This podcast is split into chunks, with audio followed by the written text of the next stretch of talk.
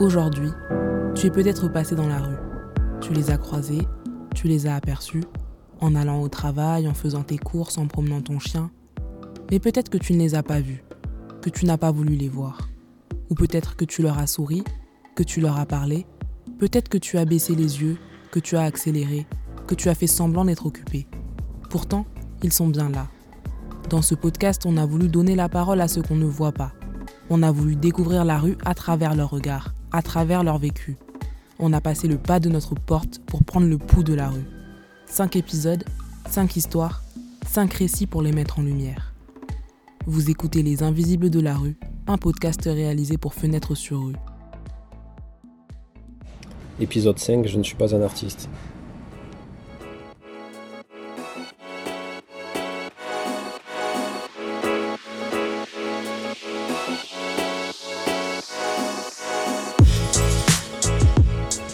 Bonjour, moi c'est Isa. Bonjour, et moi c'est Andoni.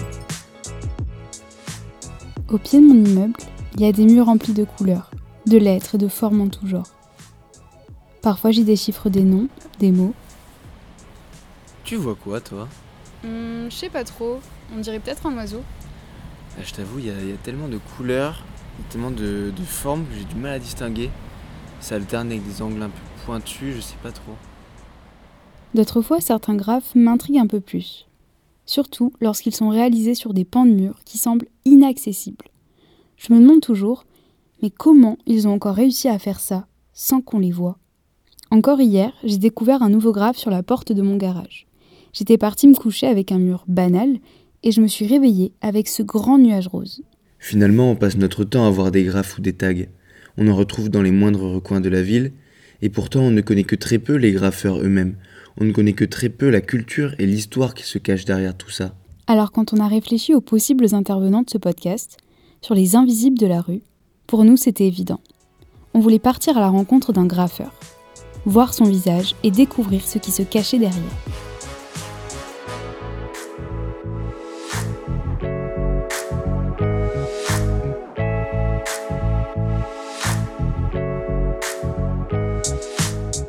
Pour trouver un graffeur, on a commencé à chercher un artiste de rue, sur Internet, Instagram, YouTube. On a fini par tomber sur le site d'Illegal Painting, qui recensait et publiait presque 30 000 photos de graffiti à Toulouse. On lui a donc envoyé un mail en expliquant notre démarche. Quelques jours plus tard, on a reçu un appel de la part du fondateur du site, un certain Boris Sécrétin. Boris Sécrutin est un Toulousain d'adoption. Il est arrivé à Toulouse pour y faire les beaux-arts, où il s'est spécialisé sur l'étude du street art dans la ville rose. Alors qu'on cherche une personnalité, très vite, il nous parle d'un graffeur qui Il a mis tout le monde d'accord de fait parce que toutes les générations confondues apprécient son travail. Voilà, point barre. Toutes les générations confondues apprécient son taf. Ce graffeur, c'est Fiche.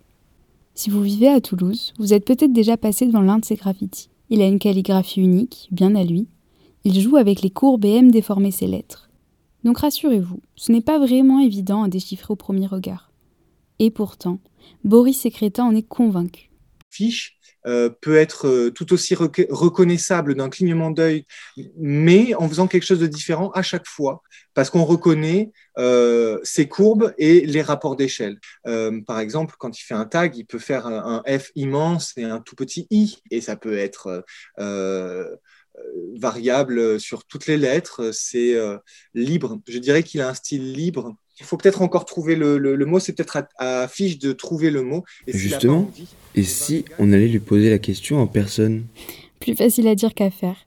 Car fidèle à sa réputation de graffeur mystérieux et discret, il est difficile de trouver son visage ou son nom en ligne. Il a plutôt tendance à laisser parler ses œuvres pour lui. Grâce à Boris, on a pu dénicher son compte Instagram où il est très actif. C'est donc là que nous avons pris contact avec lui. Oh, trop cool, il a accepté. On y va?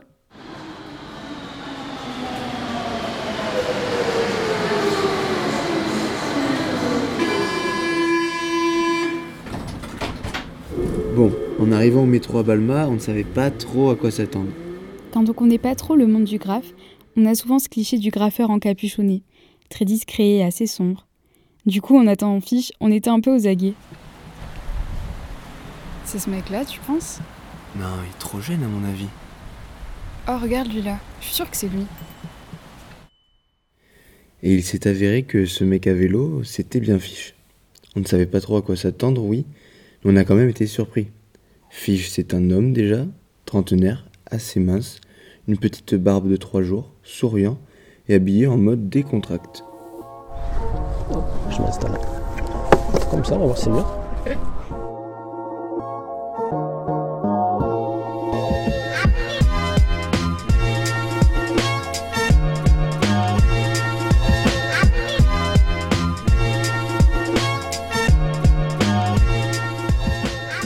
Chez lui à Toulouse. Il marque les murs de la ville de son nom, de son style. Fiche est chez lui au sens propre comme au sens figuré.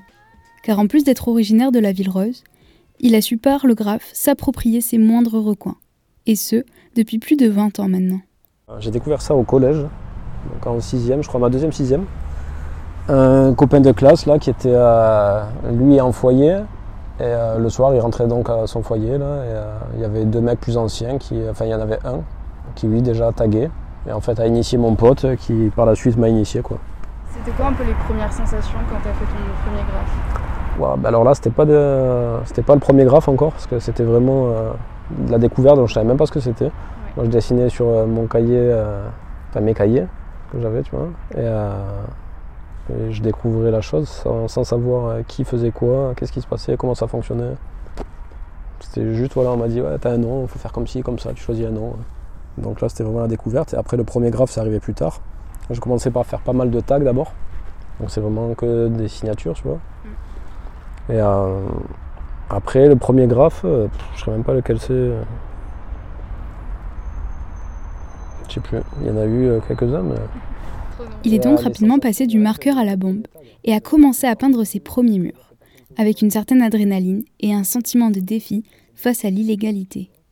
tu vois, mais rien que déjà les premiers tags. hein, de- tu sors dans la rue, tac, tu regardes que personne te voit et t'écris quoi. Enfin, c'est bien, c'est, euh, je sais pas, c'est une petite adrénaline, euh, un petit côté euh, rigolo quoi.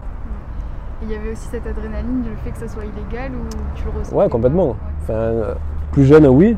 Tu te dis, ah ouais, j'ai pas le droit, mais enfin, tu n'y penses pas forcément, mais c'est plus le plaisir de marquer son nom. Et, euh, et après, tu repasses, t'es là, Ah, je me suis mis là, je me suis mis là. C'est ça qui est, qui est rigolo, quoi. Mais finalement, qu'est-ce que le graphe? Qu'est-ce qu'un tag? Ou encore qu'est-ce que le street art? Est-ce que tous ces mots désignent la même chose? Ce qui est sûr pour Fish, une distinction s'impose entre graphe et street art. Ouais, ben pour moi, le street art, c'est euh, quelque chose d'un peu mainstream. Là, c'est pour, euh, pour le grand public, on va dire, un peu. Alors que le graffiti, c'est pas quelque chose qui a été. euh, qui est apprécié. Maintenant, ça le devient un peu plus, justement, du fait du street art, je pense. Mais sans que ce soit les vrais codes du graffiti, quoi. Le vrai graffiti, il est perçu comme quelque chose de, bourrin, de, de dur, de pas sympa, de pas joli. Alors que c'est pas forcément le cas. Au contraire, il y a beaucoup de, de travail, de recherche derrière. hein, euh, voilà. Après, c'est sûr ça parle moins aux gens, ça a un côté plus agressif. Quoi. Street art, hein, tu vas faire des jolis personnages, euh, une planète, un joli euh, décor.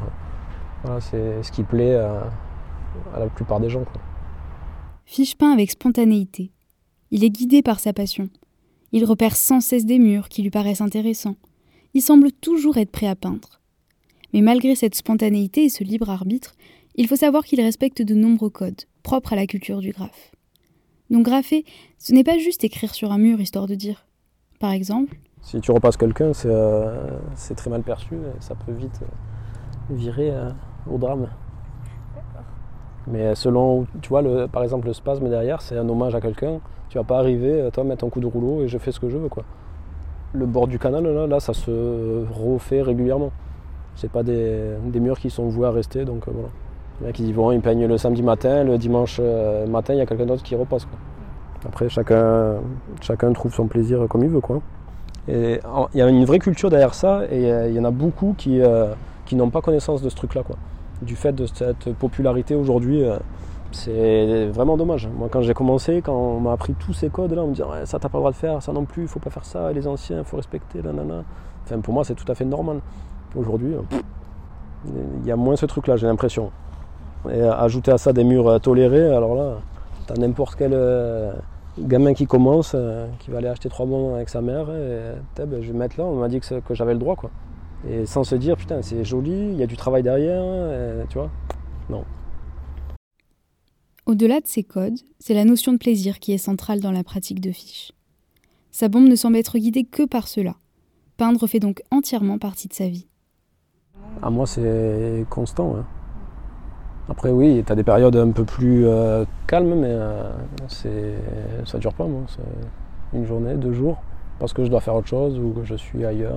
enfin, sinon, non, c'est, ça fait partie de, de ma vie normale, en fait. Comme manger, aller prendre sa douche. euh, ouais, je vais peindre, hein. ouais, ouais, carrément. C'est un mode de vie, quoi, finalement. Ouais, carrément.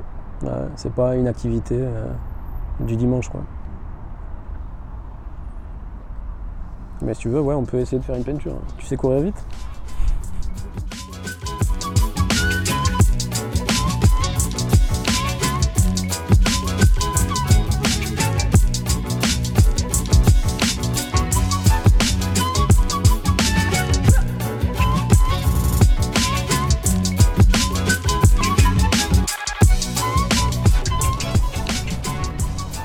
De temps en temps, on va jeter un œil là-bas. Mais euh, après, normalement, c'est- ça devrait être cool, quoi.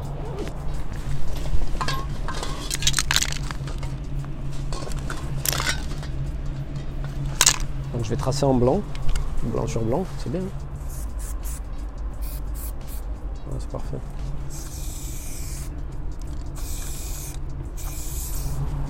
Je te fais faire de la grande délinquance. Qu'est-ce que ça va être la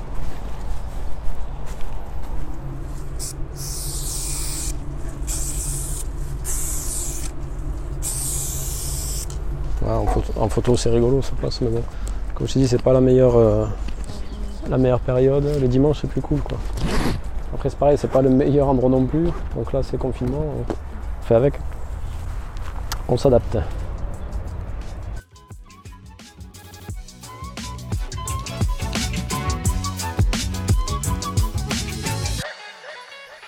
Soon, Tilt, Derpon ou encore Snake. Ces noms ne vous disent peut-être rien. Pourtant, ils ont marqué l'histoire du graffiti à Toulouse et ont été une vraie source d'inspiration, voire d'admiration pour Fiche. Car pour lui, Et Toulouse est une place forte pour ça et l'a toujours été, quoi. on a aussi abordé le sujet avec Boris Sécrétin. Il attribue lui aussi à la Ville Rose un rôle clé dans le développement et l'histoire du street art en France. Le graffiti à Toulouse euh, rayonne à l'international depuis les années début 2000. Maintenant, le graffiti à Toulouse, euh, c'est dès les années 90, fin 90, début 2000, avec la True School. Ils ont euh, connecté avec euh, New York, en fait. Ils sont allés là-bas. Ils ont même invité rapidement euh, des graffeurs new-yorkais à venir à Toulouse. Et donc, Toulouse est devenue une scène internationale. Donc, historiquement, Paris a une place, euh, la place prépondérante, euh, indéniablement en France. Ouais. Euh, le graffiti est arrivé là. Néanmoins, Toulouse, euh, en même temps que Paris, euh, a développé une scène graffiti euh, très forte qui aujourd'hui euh, fait briller cette ville à l'international. Toulouse place forte, oui, mais Toulouse ville propre aussi. Une politique de la ville tente à faire disparaître le graffiti sauvage depuis quelques années maintenant. Les choses ont donc bien changé selon Fiche. Ouais, ça a bien évolué quand la ville a été cartonnée, donc fin 2000, euh, fin, fin, avant les années 2000, pardon. Là, c'était, euh, ils ont tout nettoyé, la ville, nickel. Là, ça va, je trouve que ça vit un petit peu quand même. Sauf le centre-ville. Le centre-ville, même avec les caméras, là, c'est. euh, Tout n'est pas faisable, quoi. Ou c'est bien plus compliqué. Pour Boris, cette politique de nettoyage de la ville vise clairement le graphe. Dire qu'il n'est pas d'accord avec celle-ci serait faible. Il parle même de répression. Structurellement, c'est hyper important. Euh, à partir de, des années euh, début 2000, on a la mise en place de la politique Toulouse Ville Propre, qui est un programme politique mis en place par la ville de Toulouse de nettoyage systématique, une politique euh, de répression intense à l'égard du graffiti et qui propose à tout citoyen d'appeler un numéro vert euh, pour faire effacer euh, systématiquement un graffiti dans les 24 heures. Donc forcément que euh, il y a eu euh, une intensification euh, progressive euh, de l'effacement puisque euh, l'esthétique n'a plus aucune valeur.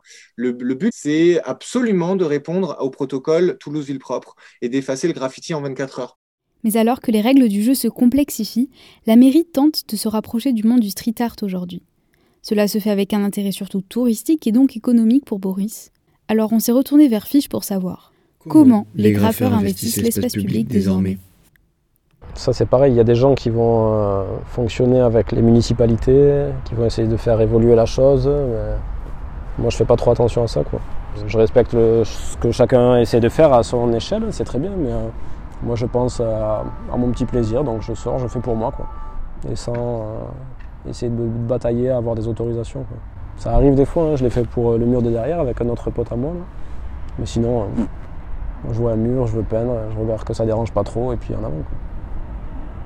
Mais avec toutes ces contraintes, est-ce qu'un graffeur peut vraiment se sentir libre dans l'espace public? Moi, oui. Vu que c'est moi qui interviens comme j'en ai envie et où je veux à peu près. Après, c'est sûr, je peux pas aller à la place du Capitole et faire un, un truc en plein milieu en disant voilà, ben, j'ai envie de peindre là, je peins là. Non, c'est, euh, t'adaptes aussi à ce que là où tu peux t'adapter. Quoi. Donc tu te poses quand même des limites dans les choix des endroits. C'est pas forcément des limites, c'est juste c'est ma vision en fait. Aussi, vu que ça fait longtemps que je fais ça, c'est euh, tu vois un mur comme ça. Moi, je pense que je peux me caler tranquille, mais après, j'ai pas envie non plus d'emmerder le, le propriétaire. Donc bon, il y a des endroits, voilà, tu sais que ça va être cool et que c'est jouable. D'autres, euh, moi, j'ai pas l'idée de déranger en fait. C'est vraiment pas ça qui prime. C'est plus le plaisir. hein. Après ça, c'est avec l'âge, tu vois. Peut-être quand tu es plus jeune, tu dis, ah, m'en fous, c'est un mur, je peins. Bon, il y a des gens derrière euh, qui payent leurs impôts, qui travaillent, euh, qui vont avoir euh, des frais pour repeindre ou pour faire repeindre. Donc voilà, c'est, il faut aussi être respectueux un minimum. Comme un monument, quoi. Tu vas pas peindre sur un monument. Enfin, Voilà les contradictions entre lesquelles le grave balance. Passion mais réfléchi, libre mais contraint. Finalement, si l'on observe plus les graves que les graffeurs dans la rue, c'est que leur activité est illégale. Elle ne semble pas forcément les freiner, elle nourrit même parfois chez eux une certaine adrénaline et une soif de faire plus. Mais lorsque Fiche graffe, il encourt de nombreux risques. Andoni, quels sont-ils ces risques? Eh bien, figure-toi que je suis allé fouiller dans le code pénal pour voir ce que risquent les graffeurs. Eh bien, j'ai été surpris, mais ils risquent jusqu'à 30 000 euros d'amende et deux ans de prison pour leurs graphes qui sont souvent considérés comme des actes de dégradation. Là, niveau adrénaline, je pense que la barre est assez haute. Et pourtant, l'aspect illégal du graphe ne semble être qu'un détail pour Fiche. ça a toujours été comme ça. Donc il faut que ça le reste. Mais tu auras toujours des lieux où tu ne pourras pas le faire comme tu as envie. Mais c'est très bien, c'est à toi, de, tu t'appropries euh, l'espace urbain, c'est cool. Quoi.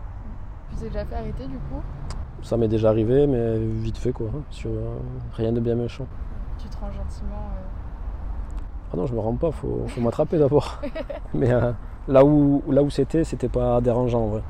Il y a un peu ce jeu du chat à la souris. Ouais, carrément. C'est marrant aussi.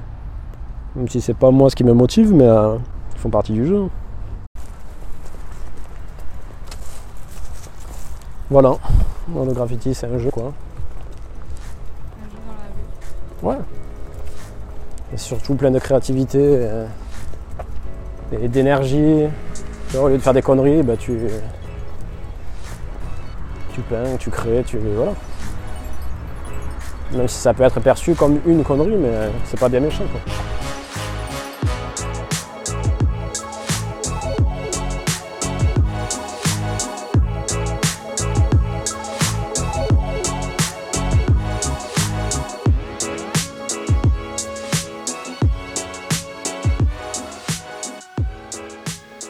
D'écouter Les Invisibles de la rue, un podcast à retrouver sur toutes vos plateformes et sur notre site internet fenêtre-sur-rue.fr.